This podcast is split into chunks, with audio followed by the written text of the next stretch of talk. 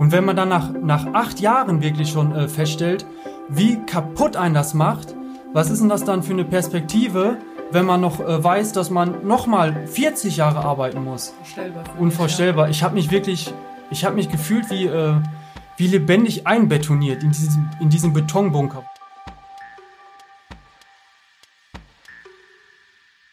In dieser Folge geht es um Annika und Julian. Annika ist 28 und kommt aus dem nordrhein-westfälischen Warendorf. Dort wächst sie gemeinsam mit ihren zwei jüngeren Brüdern auf. Eine typische Jugend auf dem Lande, die auch ihre Vorzüge hat. In ihrer Kindheit trifft sie sich fast jeden Tag mit ihrer besten Freundin, die direkt nebenan wohnt. Gemeinsam mit ihrer Labradorhündin erleben die beiden so einige Abenteuer. Wenn Annika an ihr Elternhaus zurückdenkt, hat sie noch heute die Pfiffe und die Jubelrufe im Kopf, die durch das offene Fenster in ihr Zimmer drangen, wenn auf dem nahegelegenen Sportplatz wieder einmal ein Fußballspiel stattfand. Nicht weit von Annika entfernt wächst Julian in der Kirchstraße in Bielefeld auf. Der heute 30-Jährige ist schon als Kind ein kleiner Abenteurer. Er liebt die jährlichen stattfindenden Zeltlager. Allerdings stört er sich schon in jungen Jahren an der konservativen Einstellung vieler Menschen in seinem Heimatort. Auch auf die lauten Kirchenglocken, die Julian jeden Sonntag aufs Neue dem Schlaf rauben, hätte er gerne verzichtet. Ganz im Gegensatz zu dem Geruch von frisch zubereiteten Kartoffelpuffern, der ihm oft in die Nase steigt, wenn er von der Schule nach Hause kommt. Nachdem Julian und Annika sich kennenlernen und in ihre erste eigene Wohnung ziehen, scheint ihrer gemeinsamen Zukunft hier in Deutschland nichts mehr im Wege zu stehen. Doch die beiden stellen schon bald fest, dass ihr Leben hier sie zunehmend unglücklich macht. Der letzte Ausweg für das Paar? Raus aus Deutschland. Sie kaufen sich einen Hof in der Bretagne und wagen einen Neuanfang. Mit einem Leben nach ihren Vorstellungen.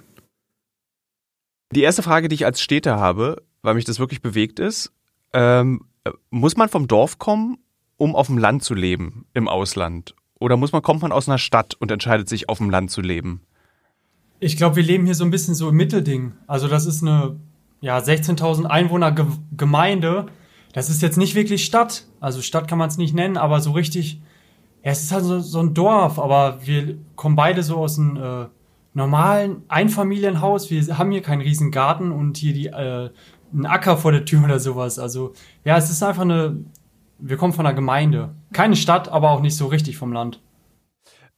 Was ist der Reiz von Landleben oder so dieses Mischleben, wie du es gerade genannt hast. Was, was macht das aus? Also zum Beispiel, um euch ein Beispiel zu geben, so ich als Berliner, der in Berlin geboren ist, äh, für mich ist es eine persönliche Albtraumvorstellung, zu wissen, wie meine Nachbarn heißen. Oder dass die sogar noch mit mir reden wollen. Dass die wissen wollen, wie es mir geht. Nein. Was, was macht den Reiz davon aus, dass man diese, diese Nähe zu seinen Nachbarn, dass man diese Natur um sich rum hat? Ähm, was ist es, was euch dazu bewegt hat, das zu tun? Ja, das ist witzig, weil ich finde es eigentlich genauso, also ich finde es grausam, irgendwie so die Nachbarn so komplett, äh, ja, so ein komplett, äh, ja, komplett zu ignorieren und so ein Leben nur so für sich zu führen. Und äh, wir, weiß nicht, wir grüßen unsere Nachbarn, wir, man hält sofort einen Smalltalk und sowas. Und gerade das finden wir halt äh, so interessant und so gut. Und äh, ich weiß nicht, da ist man ist auch einfach freier und es macht halt auch einfach äh, aus, dass der Nachbar nebenan halt auch einfach nicht deine Gespräche hören kann oder weiß ich nicht, wenn du ähm, einen Mieter oben drin hast oder in einer, einem Mehrfamilienhaus wohnst, dass man dann irgendwie das Stampfen ober- oder unterhalb hört und ja, man ist einfach viel freier und kann sich einfach lauter auch unterhalten oder ja, das ist äh, viel angenehmer auf jeden Fall. Dieses, äh, wie seid ihr darauf gekommen, das gerade in die Bretagne zu ziehen? Weil, äh, oder klärt mich mal auf, weil ich habe in meiner Vorstellung ist die Bretagne so ein Ort, der irgendwie immer so ein bisschen windig ist. äh, es ist so ein bisschen so wie das, das, das Belgien Frankreichs. So die Leute sind so wunderlich. Äh, und man, innerhalb Frankreichs finden die Leute die Bretagne auch ein bisschen weird Warum die Bretagne? Warum nicht zum Beispiel Côte d'Azur, wo alle hinwollen mit ihrer Yacht und mit ihren äh, Piniengärten? Das kann man eigentlich ganz einfach begründen äh, wegen dem Preis.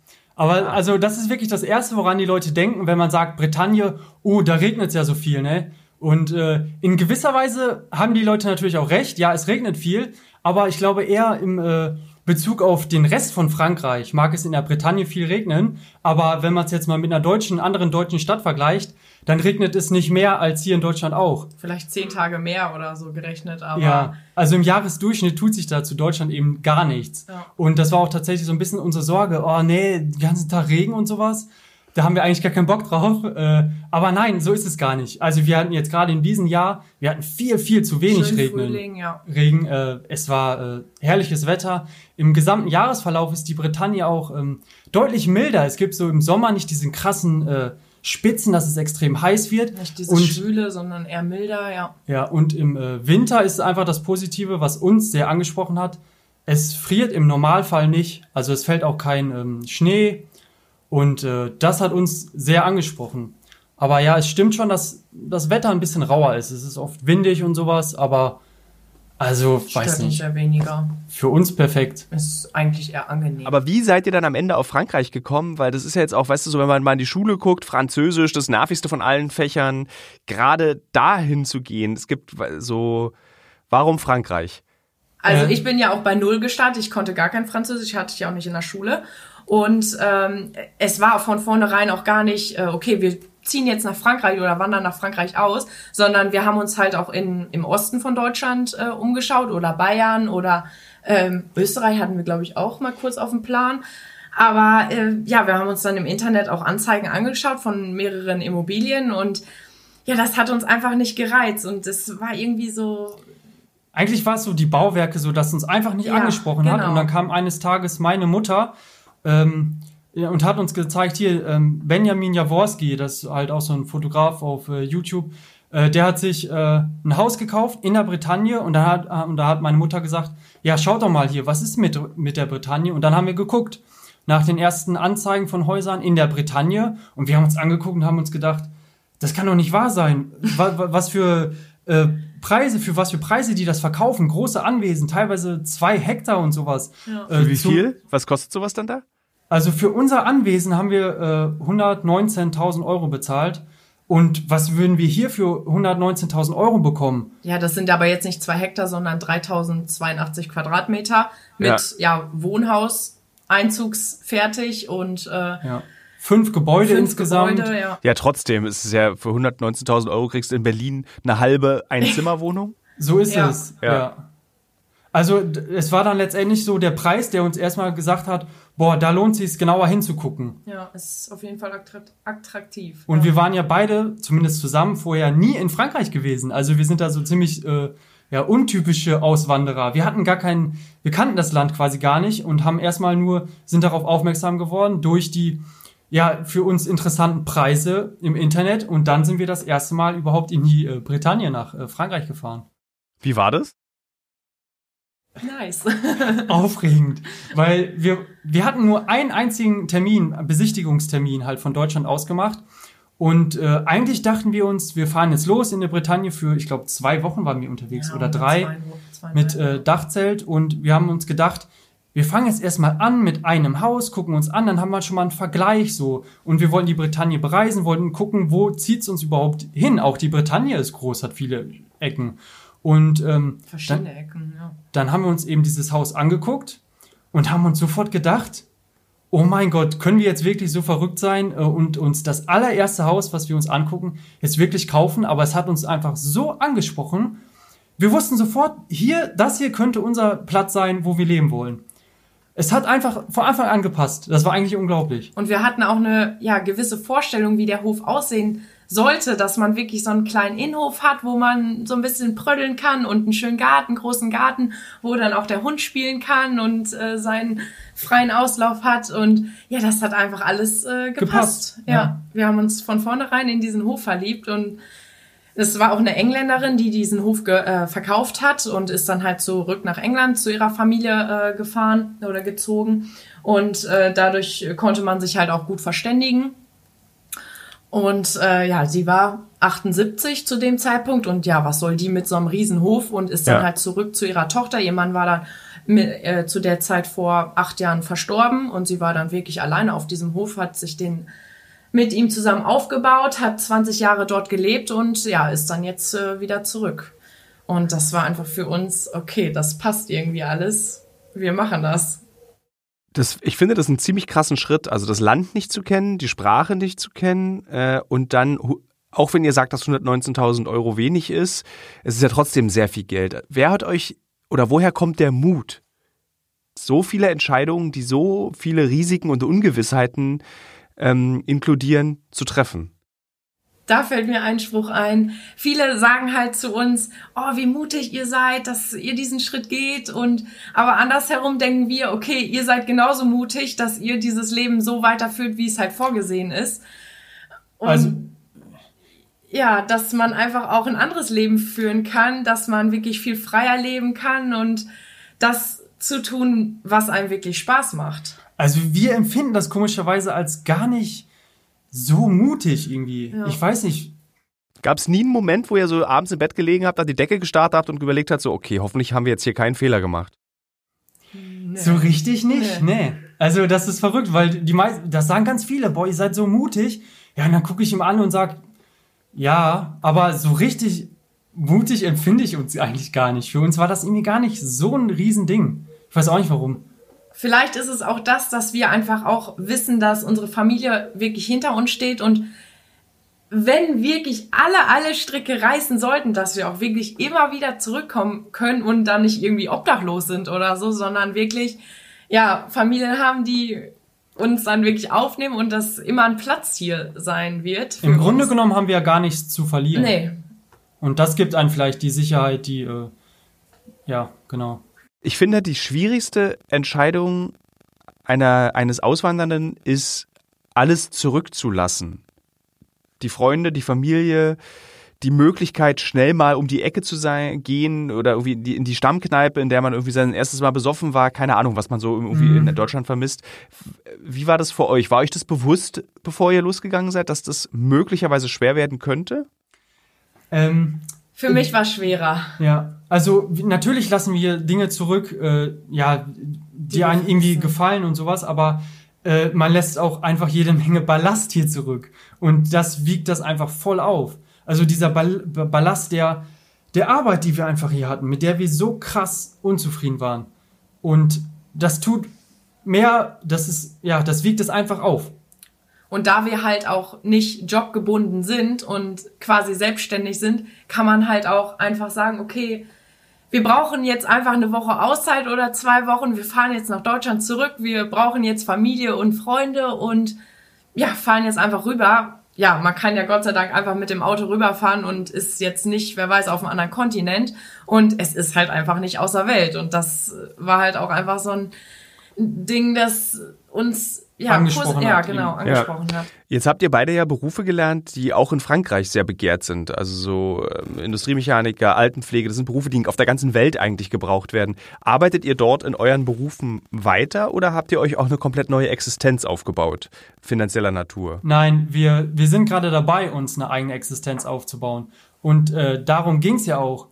Wir würden, wenn wir jetzt in äh, Frankreich auch wieder beide einen normalen Job äh, annehmen würden, dann wären wir ja, dann würden wir uns ja wieder exakt genauso gefangen fühlen wie hier in Deutschland. Aber das war ja der Grund, warum wir überhaupt, ähm, ja, wir wollten raus aus unserer Arbeit, die uns einfach kaputt gemacht hat. Und deswegen, äh, ja, wir sind gerade noch dabei, quasi uns ein, äh, ja, ein, äh, wir haben ein äh, Mikroentreprise, also das ist die kleinste Unternehmensform in Frankreich. Kleingewerbe quasi. Ja, ein Kleingewerbe, genau. Äh, da, wir sind gerade in der Gründung dabei. Da ist halt auch viel Dokumentenkram und äh, die ganzen Dokumente sind gerade eingereicht. Das wird jetzt gerade noch bearbeitet und dann fangen wir überhaupt erst an, dass wir ähm, tatsächlich äh, Geld verdienen äh, können. Womit? Äh, das ist, ja, wir haben verschiedene Standbeine, Standbeine. sage ich mal. Also einerseits ist es, wir haben ja einen, äh, ja, relativ kleinen, aber doch, wir haben einen YouTube-Kanal, wo jetzt, ja, die ersten Einnahmen, ja, wir damit generieren. Äh, ja, also generell so ein bisschen Computerarbeit ist ein kleiner, äh, kleines Standbein.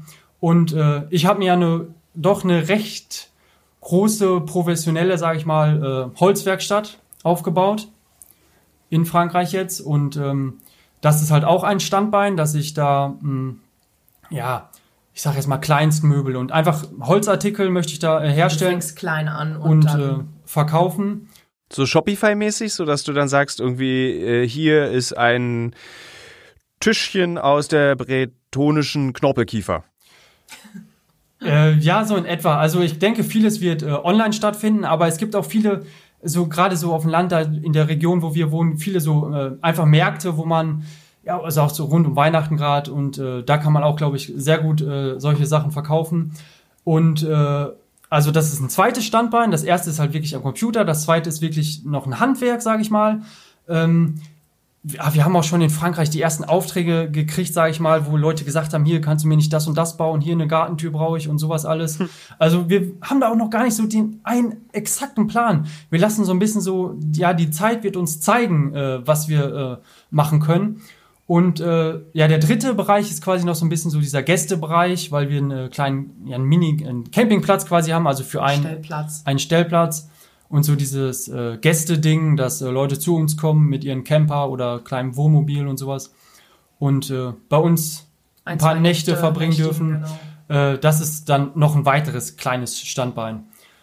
Und äh, grundsätzlich ist ja die Idee, wir wollen ja gar nicht viel Geld verdienen, weil wir eben auch gar nicht viel Geld ausgeben. Nur so funktioniert das. Wir haben keinen äh, teuren Kredit, wir haben, müssen keine Miete zahlen, wir haben keinen Arbeitsweg. Das sind ja schon mal riesige Posten, das Geld müssen wir gar nicht verdienen. Und Seid ihr sowas wie so eine Art Gegenteils-Finn-Kliman? Also die eben so wirklich so DIY-mäßig und äh, ohne große kapitale Interessen und eigentlich, dass man so eigentlich im, im Herzen eigentlich ein FDP-Wähler ist. Das wirkt auf mich gerade so, dass ihr wirklich so einfach nur existieren wollt. Ja, das ist äh, gut ausgedrückt, so ja. Also der Sinn ist es nicht, äh, ja, großartig Geld zu verdienen, sondern wir möchten einfach mit wenig Geld auskommen, weil das heißt auf der anderen Seite halt auch, wir müssen wenig Geld verdienen. So, das ist unser, wir wollen das Leben genießen. Wir wollen unser Leben nicht dafür verschwenden, äh, möglichst viel Geld zu verdienen. Das war so, das ist immer dieser Grundgedanke. Wie alt seid ihr beide? 28. Ich bin vor drei Tagen 30 geworden. Herzlichen Glückwunsch. Es ist nicht so schlimm, wie sie es anfühlt. ähm, äh, Wann habt ihr euch entschieden, also wie alt wart ihr, als ihr euch entschieden habt, wir wandern aus Deutschland aus? 25. Also ich war 25. Ja. Vor drei Jahren. Genau. Für den Auswanderer-Podcast habe ich mittlerweile mit sehr vielen verschiedenen Menschen gesprochen. Und manchmal wird man ja dann auch so ein bisschen müde, hat das Gefühl, dass man alles schon gehört hat. Nicht mit Julian und Annika. Denn die Geschichte der beiden ist sehr besonders, denn sie haben sich schon mit Mitte 20 entschieden, als Paar zusammen Deutschland zu verlassen. Und diese Risikobereitschaft hat mich beeindruckt. Gleichzeitig habe ich mich aber gefragt, warum entscheiden sich zwei so junge Menschen, ein Haus in der Bretagne zu kaufen, dort ein Aussteigerleben zu führen und eben auf all diese Privilegien zu verzichten, wie zum Beispiel ein finanziell abgesichertes Leben in Deutschland. All diese Privilegien, die uns das Leben ja gemütlich machen. In Julians Stimme erkenne ich ja eine gewisse Wut. Er erzählt davon, dass ihn seine Arbeit kaputt gemacht hat. Für Annika sind sogar diejenigen mutig, die weiterhin ein Leben hier in Deutschland führen. Aber was meint sie damit? Und woher kommt Julians Wut? Ich will verstehen, was die beiden dazu gebracht hat, mit ihrem alten Leben so früh und ja, so radikal abzuschließen. Was war für euch der Anlass zu sagen, dass ihr eben mit 25 respektive 28 nach Frankreich zieht? Ähm, ja, obwohl es ja wirklich erst, wie du gesagt hast, es war erst der Anfang so richtig vom Berufsleben und sowas. Und trotzdem hatten wir schon so schnell quasi die Schnauze voll von dem, was wir machen mussten. Das Bedürfnis rauszukommen. Also ich habe, ja, wie lange habe ich gearbeitet? Ich habe acht Jahre als Festangestellter gearbeitet. Davor halt dreieinhalb Jahre Ausbildung. Und das hat mir absolut schon gereicht. Mein, was hast du gemacht? Ich war, ähm, also ich bin gelernter Industriemechaniker und ähm, ich habe dann auch, als Industriemechaniker ähm, gearbeitet, wurde von der Firma einfach so übernommen und äh, ja, musste dann aber auch in drei Schichten arbeiten. Und äh, ja, das ständig im, We im Wechsel. Nachtschicht, Spätschicht, Frühschicht, Nachtschicht, Spätschicht, Frühschicht und so weiter. Und äh, ja, das hat nicht mal acht Jahre gedauert. Äh, da saß ich dann irgendwann äh, ja bei der Psychiaterin, weil ich nicht mehr konnte. Es hat mich komplett fertig gemacht. Quasi dieses ein Leben. Burnout, ja. Ja, das war wahrscheinlich sowas wie ein Burnout.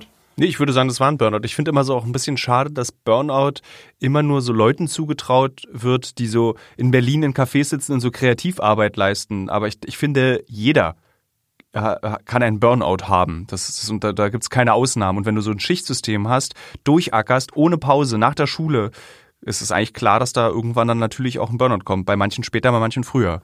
Und wenn man dann nach, nach acht Jahren wirklich schon äh, feststellt, wie kaputt einen das macht, was ist denn das dann für eine Perspektive, wenn man noch äh, weiß, dass man nochmal 40 Jahre arbeiten muss? Also, ja, Unvorstellbar für unvorstellbar. Ich habe mich wirklich, ich habe mich gefühlt wie, äh, wie lebendig einbetoniert in diesem, in diesem Betonbunker, wo ich arbeiten muss. Also ich habe das teilweise, ich habe das schon ziemlich krass empfunden und ich glaube, ja, ich war ziemlich alleine mit dem, äh, wie ich das empfunden habe, in dieser Firma halt zu arbeiten. Die meisten empfinden das nicht so, wie ich das empfunden habe, aber gut, ich kann nur von mir sprechen und für mich war es einfach eine Katastrophe. Jeden Tag, es hat mich wirklich fertig gemacht und äh, das war eben auch der Antrieb, dass sich irgendwas wechsel, dass sich irgendwas ändern muss. Und äh, ja, ich, hab- äh, es hat mich wirklich wütend gemacht mit in dieser Situation, in der ich äh, mich gefangen gefühlt habe. Und diese Wut, die kann man halt, weiß nicht, die kann man einfach irgendwie destruktiv verpuffen lassen oder man nimmt es halt wirklich als als Motor eben ins Tun zu kommen und irgendwas zu ändern. Und ja, das war auch mit viel Arbeit verbunden. Also wir mussten ja auch erstmal, ähm, weiß nicht, wir haben, wir mussten viel Geld sparen und sowas alles. Äh, wir haben uns schon mal so ein paar Gartenfähigkeiten, sage ich mal, angeeignet. Ich habe so ein bisschen mich ins Thema Holzbearbeitung und sowas eingearbeitet und das kostet halt viel Energie, aber dieser Drang, dass ich da raus wollte aus dieser Arbeit, der hat mir eben diese Energie irgendwo gegeben und äh, ja, so haben wir das irgendwie Geschafft. gemeistert. Das ist schon auch krass, wenn du überlegst, dass du eben mit so einer eigentlich fast Arbeitsunfähigkeit dich dann aufrappelst und sagst, nee, ich lerne jetzt einfach was Neues. Was hast denn du als Freundin damals gemacht? Also wie hast du darauf reagiert, dass dein Freund eben so ein, so ein trauriges Burnout-Würstchen ist, was ich kenne, gut kenne. Also viele Kollegen und Kolleginnen von mir sind ja dann auch dieses, du willst sie eigentlich nur die ganze Zeit in den Arm nehmen, weißt aber, das bringt gar nichts jetzt in dem Moment. Wie hast du damals reagiert?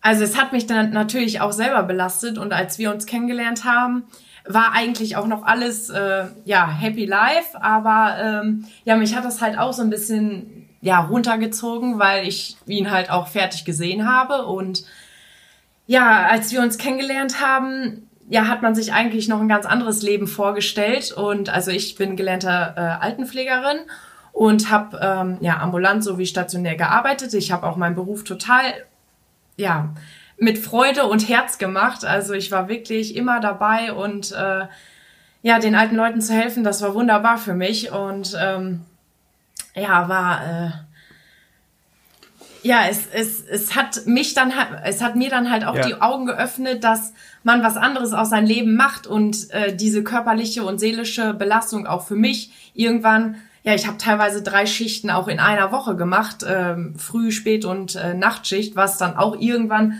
ja, was mich dann auch an meine Grenzen gebracht hat und dann auch irgendwie haben wir dann gemeinsam gesagt, okay, das kann jetzt nicht 40 Jahre noch so weitergehen. Wir müssen irgendwie einen Ausweg finden. Also letzt, uns letztendlich, beides. letztendlich glaube ich, wäre es dir irgendwann genauso gegangen Ja. wie äh, mir. Ja, es hätte vielleicht noch ein paar Jahre gut gegangen, aber irgendwann hätte ich auch gesagt, okay, stopp, es reicht, ich kann nicht mehr. Und äh, also was, ja, man weiß es ja selber, was im Gesundheitswesen abgeht. Ich wollte gerade sagen, das ist, ihr habt jetzt beide Berufe, die einfach seelisch und körperlich sehr anstrengend sind. Wie, wie war das dann? Also dann stelle ich mir vor, du saßt sozusagen traurig, depressiv. Burnout ist ja nichts anderes als eine Depression zu Hause. Du kamst nach Hause. Hat einer von euch beiden dann gesagt, wir hauen ab? Oder war das ein Prozess, der sich entwickelt hat? Das war ein, äh, das war definitiv ein Prozess. Ist ja. Ähm, wobei ich hatte schon immer so das Gefühl, das geht so nicht weiter. Also ich, ich, das war von Anfang an, seitdem ich die Au- Ausbildung äh, abgeschlossen habe, war das so, nein, du kannst jetzt hier unmöglich 45 Jahre lang hier weiter arbeiten. Also äh, da hatte ich aber noch keine Ahnung, ja, wie soll denn, wie, was ist, gibt's denn für eine Alternative? Wie soll das denn anders aussehen? äh, weil man kennt es ja nur so, man, es wird ja einem so vorgelebt. Und ähm, aber ab da, weiß nicht, ging das immer so langsam los, dass man irgendwie auch, äh, weiß nicht, es fing an mit, äh, ja, wir müssen mal Geld sparen, falls mal, äh, ja, falls immer so ein Bruch kommt, falls wir sagen, so, jetzt müssen wir was ganz anderes äh, machen, jetzt wollen wir was eigenes äh, aufstellen und ja, da, so sind wir dann irgendwie, weiß nicht, das fing an mit so, ja komm, wir machen jetzt so unser Waschmittel zum Beispiel selber, um auch ein bisschen Geld zu sparen. Und äh, wir hatten schon immer diesen Gedanken eben, ja, Geld, das wir nicht ausgeben, das müssen wir nicht verdienen und jetzt äh, versuchen wir, wir mal ein bisschen weniger Ach, Geld auszugeben. Ich finde es echt krass, was ihr beide gemacht habt, weil so, so ich habe die Frage gestellt, weil eben oft Leute, die dann sich entscheiden, ins Ausland zu gehen, das Ausland kennengelernt haben, als Erwachsene und festgestellt haben, das Leben kann auch schöner und einfacher sein als in Deutschland. Ihr beide aber eben eigentlich eher so eine jugendliche Erfahrung damit hattet und gar nicht so dieses Backpacking, Welt, äh, lange Zeit weg und trotzdem diese Entscheidung getroffen hat. Und ich frage mich gerade, ist so Deutschland eigentlich schuld daran und wie Deutschland Arbeit versteht, dass Menschen wie ihr beide gehen? Dass man aus diesem System, wie es in Deutschland funktioniert, was ist ein Leben und wozu ist ein Leben da, dass man aus diesem System ausbrechen will. Und was mich eben an euch beiden überrascht ist, ist, sowas lernt man eigentlich eben als Backpacker in Südostasien. So, oder eben in Südamerika. Das habt ihr aber irgendwie woanders verstanden. Und ich frage mich, ich will rauskriegen eigentlich wo und wann. Ähm, weil die meisten, warte ich, weil die meisten halten ja dann ihre Jobs durch, bis sie Alkoholiker sind und dann sterben. So, das ist die Wahrheit über dieses, dieses, diese Traurigkeit, die im Beruf entsteht. Und diesen Weg seid ihr nicht gegangen. Und das finde ich irgendwie echt beeindruckend. Also, ich weiß nicht, ich glaube, so mein Augenöffner, sag ich mal, war nicht äh, irgendwie eine Reise irgendwie in Thailand und was weiß ich, sondern mein Augenöffner war, glaube ich, das Lesen. Also Bücher. Ich habe jede Menge Bücher gelesen, die mir so ein bisschen die Augen geöffnet haben, wie absurd das ist, dieses, ähm, dieses System, für das wir einfach arbeiten. Und äh, ja, dadurch kam ich eben dann auch in die Überlegung, ja, wie sieht denn eine Alternative aus? Ich habe auch irgendwie lange probiert, so, weiß nicht, die Welt, mit der ich irgendwie so unzufrieden war, eben die Welt zu ändern. Irgendwie mit, weiß nicht, bin, bin ich in einen Verein beigetreten, Gemeinwohlverein, Gemeinwohlökonomie und habe irgendwie Spenden gemacht und hier und da irgendwie so mit dem Gedanken, ja, du musst die Welt verändern. Aber irgendwann ist es dann, das verläuft immer ins Leere und dann habe ich gedacht, nein, ich kann die Welt nicht verändern, so wie ich sie mir vorstelle. Äh, dann musst du wenigstens deine eigene Welt verändern. Und ja, weiß nicht, das war auch so, so ein Game Changer, das hat so Klick gemacht und dann habe ich, haben wir irgendwie alles darauf, ja, haben uns darauf konzentriert, unsere eigene Welt einfach zu ändern. Und äh, ja, ja, dann ging so der Prozess äh, halt los. Genau, das wollte ich dich gerade fragen. So, äh, wie ist denn das, wie beobachtest du das? Also so, war das Julian und hat der so ein inneres Bedürfnis aus dir rausgeholt? Ja. Bist du ja. mitgegangen ja, als schon, also okay. komplett, ja. Ja. Also wie er hat mir schon die Augen geöffnet, wie es auch anders sein kann. Wie ist anders? Ja, einfach raus und nicht dieses, du stehst auf, also wir, weiß nicht, man verkauft doch sein Leben. Dein, dein, dein, äh, deine Lebenszeit hat einen bestimmten Preis und für den Preis musst du dich verkaufen. Genau. Ich habe das wirklich empfunden wie Sklaverei. Für mich war es immer Sklaverei. Und äh, ja, das, das, geht, das ging für mich, das war einfach ein Unding. Das ging für mich nicht so weiter. Und äh, theoretisch könnten wir jetzt, ja, es ist vielmehr ähm, die Art und Weise, wie wir jetzt leben, eben selbstbestimmt auf dem Land mit, äh, mit Gemüsegarten, mit, äh, wir bauen uns gerade eine Photovoltaikanlage auf, also dass wir ein bisschen autark sind und äh, das gibt einen eben unglaublich viel äh, Freiheit, eben nicht viel Geld verdienen zu müssen. Ja. Seid ihr moderne Hippies? Sozusagen. Ja, weiß ich nicht, ob ich ja. mich so bezeichnen würde. Ja, also wir wollen ja auch auf nichts verzichten oder so. Also wir sind schon wir sind so vom also, modernen ja. Leben, so warum nicht? Das kann man doch nutzen. Aber irgendwo, glaube ich, haben wir uns voll verrannt. Ist, weiß nicht. Man muss einfach wieder ein bisschen zurück, bisschen zurückschrauben. Ich sage immer, das ist Aussteigen leid. Also wir sind keine richtigen Aussteiger, die sagen, wir verdienen jetzt gar kein Geld mehr und weiß nicht, lassen uns die Haare jetzt lang wachsen und wollen am liebsten in der Höhle auf Madeira wohnen. Solche Aussteiger sind wir eben gar nicht, aber eben ganz viele Stufen wieder deswegen, äh, Deswegen habe ich gesagt, dass ihr moderne Hippies seid. Also so, ja. ihr nehmt euch aus beiden Welten die so eine Art, ihr baut euch so eine eigene Lebensideologie aus beiden Welten. Schon so ein bisschen, ja. ja. ja. Es ist schon bemerkenswert, dass Julian und Annika es geschafft haben, ihren Frust und ihre Wut als Antrieb zu nutzen. Die beiden haben einen ganz individuellen Weg aus ihrer Unzufriedenheit gefunden. Aber dennoch drängen sich mir Fragen auf. Was sagt die Geschichte von Julian über unsere Gesellschaft und unser Verständnis von Arbeit aus? Wie kann es sein, dass ein junger Mensch, der am Beginn seines Berufslebens steht, schon so ausgebrannt ist, dass er für sich nur noch die Möglichkeit sieht, gemeinsam mit seiner Freundin aus dem System zu flüchten? Aus diesem System, das ihn krank gemacht hat. Was Julian mir über seinen Burnout erzählt hat, bewegt mich, vor allem weil seine Geschichte kein Einzelfall ist. Nicht ohne Grund werden psychische Erkrankungen aufgrund von Stress und Leistungsdruck immer häufiger und Therapieplätze immer knapper. Ich muss während unseres Gesprächs immer wieder an Menschen aus meinem sozialen Umfeld denken, die unglücklich in ihren Berufen sind. Auch an meinen Bruder. Würdet ihr sagen, dass dieses Auswandern im Prinzip die Psychotherapie ist, die du vielleicht sogar hättest richtig machen müssen? Ähm, Im ich weiß nicht, ob du eine gemacht hast, deswegen habe ich jetzt einfach mal, bin ich davon ausgegangen, ich habe jetzt einfach mal behauptet, du hättest keine gemacht. Äh, und das Auswandern ist der Ersatz dafür.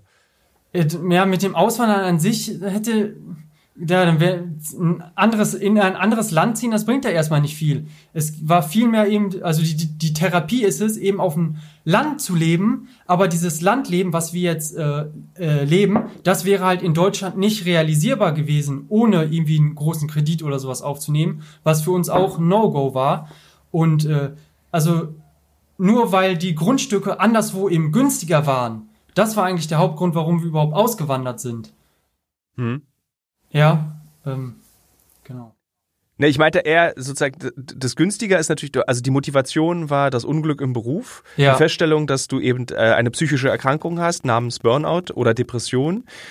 Und ich frage mich, ob eben dieses Grundstück, was ihr jetzt habt, dieses neue Leben, was ihr habt, dass das wie so Therapiestunden sind, dass die weil du bist ja, du bist ja nicht sofort wieder gesund, nur weil du eine Entscheidung triffst. Das dauert ja auch wieder, bis du wieder ein Mensch bist, der gesundet ist. Doch, Und das, ja. Das ist Therapie, ja. Also ja. wenn ich zurückdenke, wie oft er krankgeschrieben war oder wenn ja, wenn Sonntag war, war er schon so angespannt, dass er Montagmorgen um, ich weiß nicht, wann bist du so aufgestanden? 5 Uhr? Ja. Ja. Um 5 Uhr wieder raus musste, das war, das war eine Qual. Ja. Wirklich, er war so angespannt ich, und schon so schlecht gelaunt, dass sich das natürlich auch auf mich übertragen hat. Und also jetzt merke ich davon gar nichts ich, mehr. Ich hatte eine Zeit lang wirklich äh, ich habe jeden Tag geheult, einfach so grundlos ja. geheult. Mir ging's so kacke, wirklich. Ich hatte auch bei der Arbeit eigentlich sowas wie, ich hatte Todesängste, also das ist jetzt nicht übertrieben. Äh, das war rein äh, eine Kopfsache. Ich habe so gedacht, so mein Finger wird doch jetzt gerade taub. Und dann habe ich gedacht, kann ich überhaupt noch richtig atmen gerade und kriege ich jetzt gleich einen Kerzinfarkt und kippe tot um? Ich hatte so richtige Panikattacken bei der Arbeit mhm. und äh, davon ist jetzt nichts mehr zu sehen. Ich stehe jeden Morgen so gerne auf und ich stehe trotzdem nur früh auf. Also ich glaube, die meisten würden nicht um 6 Uhr aufstehen, freiwillig. Aber ich stehe um 6 Uhr auf, weil ich weiß nicht, ich habe Energie, ich bin, ich habe Bock drauf auf das, was wir jetzt gerade machen. Also das war, ich hätte selber nicht gedacht, dass das eigentlich auch so schnell funktioniert, dass ich wieder so, ja, so Bock habe wieder aufs Leben. Es ist interessant, weil lustigerweise oder traurigerweise mein Bruder so ein bisschen ihr beide seid. Mein Bruder ist äh, Bauingenieur, mhm. verdient gutes Geld und fragt sich immer, warum bin ich nicht glücklich? Warum ja, bin ja. ich sonntags traurig äh, und dass ich zur Arbeit gehen muss? Er, er, mag den Beruf, das steht gar nicht zur Frage. Aber was ist es? Das ist so, eigentlich könntet ihr einen guten Lebensratgeber für all die Menschen sein. Es gibt davon sehr, sehr, sehr viele. Ja. Die, die unglücklich sind und nicht so richtig fassen können, was ihr Unglück ist. So, und was du gerade beschrieben hast, diese Symptome, die du da hattest, das erinnert mich sehr an das, was mein Bruder mir eben auch erzählt, dieses so ganz tief innen drin wohnende Unglück. Und dass der Schlüssel offensichtlich dein Antidepressiva heißt Frankreich. Ist schon auch faszinierend. Mhm. Das so. Obwohl man eigentlich ein gutes Leben führt. Eben, man hat ja ein gutes, also ihr hattet ja beide ein gutes Leben, ihr hattet ja beide, du mochtest auch deinen Beruf sehr äh, ja. und du wahrscheinlich, äh, das, dass das einen nicht erfüllt. Ja, die, ja. ja, die Menschen waren dir so glücklich, äh, so dankbar und ich habe meinen Beruf wirklich gerne gemacht, aber es geht einfach unter diesen Bedingungen auch nicht mehr weiter. Ich glaube, also, ich glaube, du viele, machst dich selber kaputt. Ich glaube, viele hätten uns äh, darum beneidet, was wir in äh, Deutschland verdient haben. Und viele würden sagen, seid ihr bekloppt, sowas aufzugeben. Aber ja, es ist so, äh, Geld macht nicht glücklich. Ja. Man muss was anderes finden, was einen äh, glücklich macht. Und dieses Leben, was wir gerade führen da auf dem Hof, das macht uns zurzeit wirklich glücklich, muss Ja. man sagen. Ja. Was plant man, wenn man so lebt wie ihr? Also sagt ihr so, in fünf Jahren wollen wir das erreichen, in zehn Jahren wollen wir das erreichen? Oder sagt ihr, nö, wir lassen, wir gucken mal, was passiert im nächsten Winter? Wir sagen, das wird schon. Ja, das wird schon, ja. Also nein, wir haben nicht so den einen Plan. Ja. Was in fünf Jahren ist, wissen wir nicht. Natürlich haben wir jetzt erstmal gerade so ein bisschen halt den Plan, uns äh, ein bisschen was aufzubauen, dass wir, weil ohne Geld, wissen wir alle, geht's halt gar nicht. Und äh, das wenige Geld, das wir halt brauchen, das muss erstmal reinkommen. So, das ist gerade unser Plan, um Ja. ein bisschen was aufzubauen.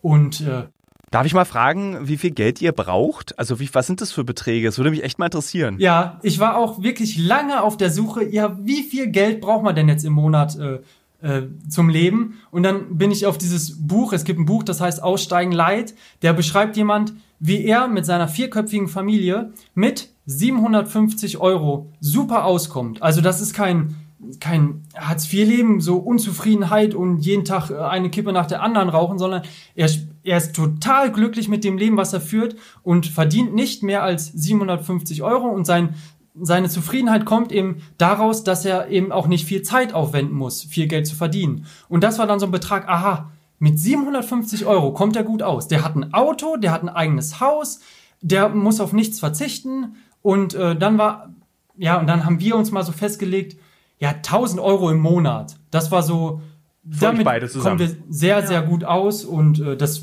wäre absolut ausreichend. Damit sind alle Kosten gedeckt. Da kann man auch noch äh, einkaufen gehen und hier mal mit dem Auto hinfahren. Also 1000 Euro ist einfach so ein Betrag. Das ist aber, ich finde das krass. Also so 1000 Euro ist jetzt für zwei Personen viel Geld, aber auch nicht viel Geld. Also da Ja. kann man keine großen Sprünge machen. Worauf müsst ihr aktiv verzichten? Worauf müssen wir verzichten? Müssen wir auf irgendwas verzichten? Euer Tesla, ihr musstet euren Tesla verkaufen. Ähm, ich weiß nicht, Ich meine, müssen wir auf irgendwas wir haben schon ein bisschen runtergeschraubt einfach. Wir hatten vorher zwei Autos, wir hatten vorher zwei Motorräder. Wir sind jedes Jahr äh, nach Österreich äh, In Skiurlaub in gefahren. Skiurlaub gefahren. Ja, das sind alles gerade äh, Kosten, die einem, die wir nicht haben. Aber äh, doch vermissen wir es nicht und irgendwann werden wir das auch wieder machen. Wir haben letztens auch noch gesagt, okay, irgendwann holen wir uns ein, schön, ein schönes Motorrad und cruisen einfach so ein bisschen übers Land und äh, Also ich glaube, manchmal kann ein äh, klein wenig Konsum doch ein bisschen Ja, glücklich machen ja. auch. Natürlich, das Also- stellt auch keiner in Frage. Ja, Ja. ja, ja. Das ist so, aber so, so Playstation spielen, Kino, so eine Sachen. Nee. Aber wir waren da, glaube ich, auch vorher, auch als wir hier in Deutschland ge äh, gewohnt haben, gar nicht so irgendwie die ihr Geld verprasst haben. nee. Ich würde jetzt Playstation spielen und Kino, weil ich gerne ins Kino gehe und Playstation spiele, nicht als Geldverprassen bezeichnen, aber ja, okay. okay. mal was gönnen, ja. Ja, ja. Also wir waren dann auch einfach mit den Freunden einfach einen chilligen Sit-in und wir waren zufrieden. Ein Bierchen Ja. dabei oder ein Weinchen dabei, das ist Ja, wir waren jetzt auch hier schon nicht so die Konsumopfer, sage ich mal, die, was weiß ich, hier jeden Tag eine Bestellung neu rausgeben und ihr Geld verprassen. So. Ja. Das ist, jetzt entschuldigt mich, äh, das, äh, seid mir nicht böse, dass ich euch diese Frage stelle. Habt ihr manchmal das Gefühl, ihr seid so ein bisschen wunderlich, wenn ihr so das euer Leben mit den Leben anderer vergleicht und dass wenn ihr in einer Gruppe von Freunden seid, dass ihr ja so, so ein bisschen die coolen Spinner, will ich jetzt mal sagen, die von 1000 Euro im Monat leben, die auf ganz viel verzichten. Ich, ich weiß nicht, ich finde, alle anderen sind irgendwie die Spinner. Weil, ich weiß nicht, ich weiß von Leuten, also, Entschuldigung, wenn die das hören, aber die nehmen für ihre Kü Küche einen Kredit auf und müssen dann ihre Küche abbezahlen. Ich halte das für absolut absurd. Ich halte das für so bescheuert, ich kann es nicht anders sagen. Und weiß nicht, ich finde, das ist Spinnerei. Was wir machen, äh, ja, uns nur eben das leisten, was wir uns auch wirklich leisten können, was wir bezahlen können. Ich finde, das ist eigentlich, äh, ja, einfach nur, weiß nicht, bodenständig und das ist keine Spinnerei irgendwie. Muss man dafür geizig sein? Ich weiß Äh. immer nicht so richtig, also ich weiß, dass es äh, auch eine gemeine Frage ist, aber sozusagen, Also Bist ich würde nicht sagen, dass wir geizig sind. Nee, also muss ich auch wir, nicht sagen. nö, also wir Auch in laden auch schon mal gerne die Nachbarn ein und so, also keine Frage. Aber äh, gut, man achtet schon darauf, dass man so ein bisschen das Geld zusammenhält, aber ja. dass wir geizig sind, würde ich jetzt nicht sagen, nee. Habt ihr Sparziele? Also so gibt es was, wir sparen jetzt mal jeden Monat von den 1000 Euro Huni, damit Ja, wir das okay. und das machen können. Äh, momentan ist es ja so, dass wir uns, also momentan leben wir quasi einfach nur von den äh, Ersparnissen äh, aus Deutschland. ja. Also momentan haben wir noch gar nicht die Einnahmen. Aber letztlich muss man das auch, äh, naja, man muss sich schon Gedanken machen, was ist denn mal mit äh, später? Man muss sich auch quasi eine eigene Rente dann ein Machen, bisschen ja. äh, aufbauen und irgendwo muss man dann auch was schon äh, jetzt sparen, ja. Aber momentan sind wir eben noch gar nicht so weit, dass wir irgendwas äh, Ja.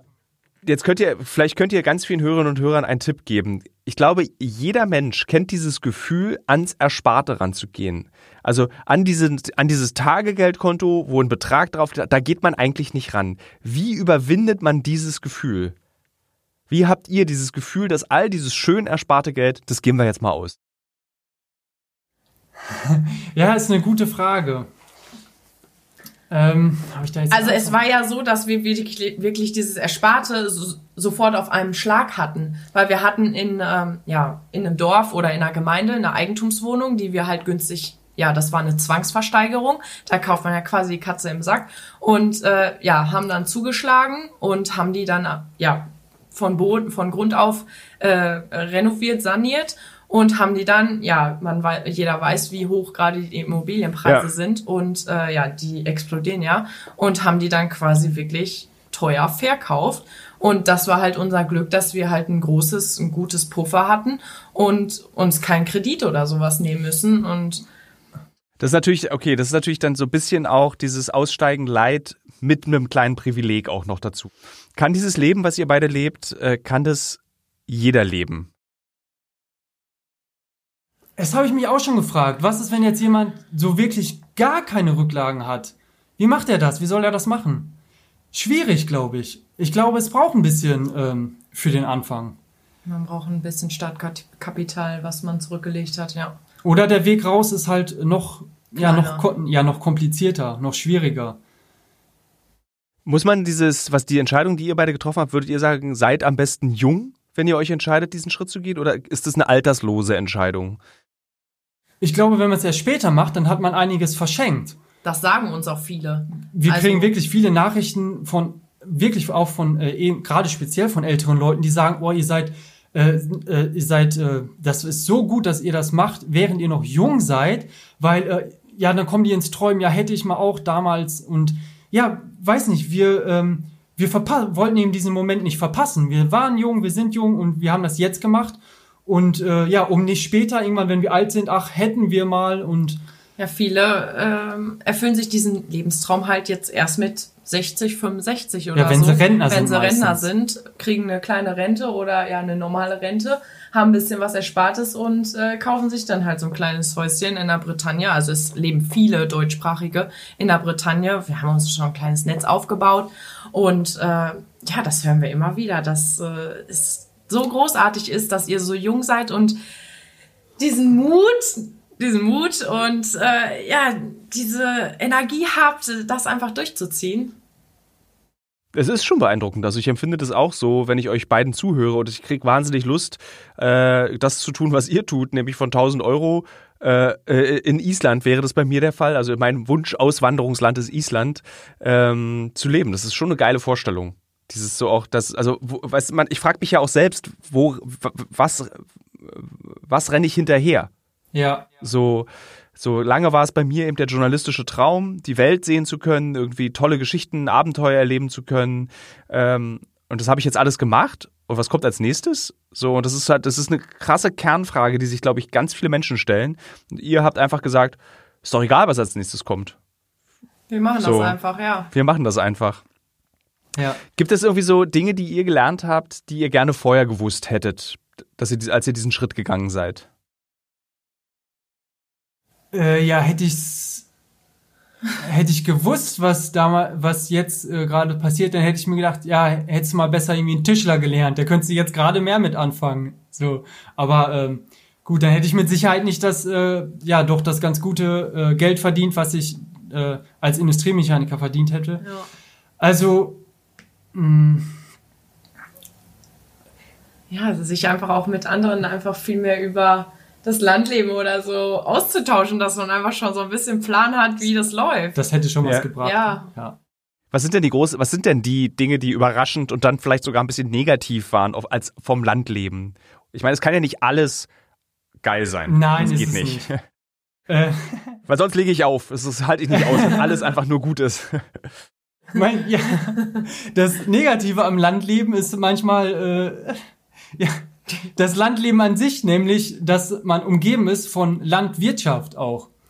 Und äh, also, ja, weiß nicht, man, man hat vielleicht jetzt irgendwelche Bilder von so einer Naturidylle und sowas im Kopf, aber die Realität sieht dann doch ein bisschen anders aus. Es sind ganz, ganz viele Felder einfach da und dann wird schon mal da am Nachmittag die große Spritze hinter den Trecker gehangen und dann wird das äh, Feld äh, neben seinem eigenen Garten dann mal eben äh, gespritzt. Und da denken wir uns Kacke. auch, so, jetzt gehen wir mal besser kurz rein, warten diese Wolke hier ab und das ist dann halt, wo wir uns denken, ah, verdammt so. Aber es ist, klingt nach einem kleinen Übel.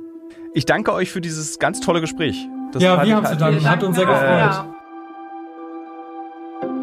In zwei Wochen unterhalte ich mich mit einer Frau, die gar nicht an Land lebt, sondern auf einem Segelboot übers Mittelmeer schippert und für sich entschieden hat, ich möchte nicht mal mehr Boden unter den Füßen haben, sondern ich liebe es, vor Anker zu liegen, irgendwo und von dort aus zu arbeiten. Wie sich so ein Leben anfühlt, wie das ist, wenn man mit seinem Partner auf einem winzigen Boot durch das Mittelmeer schippert und wie man nicht verrückt wird, wie man trotzdem das Leben noch liebt und was es bedeutet, Verzicht zu üben, das erfahrt ihr in einer neuen Folge Die Auswanderer.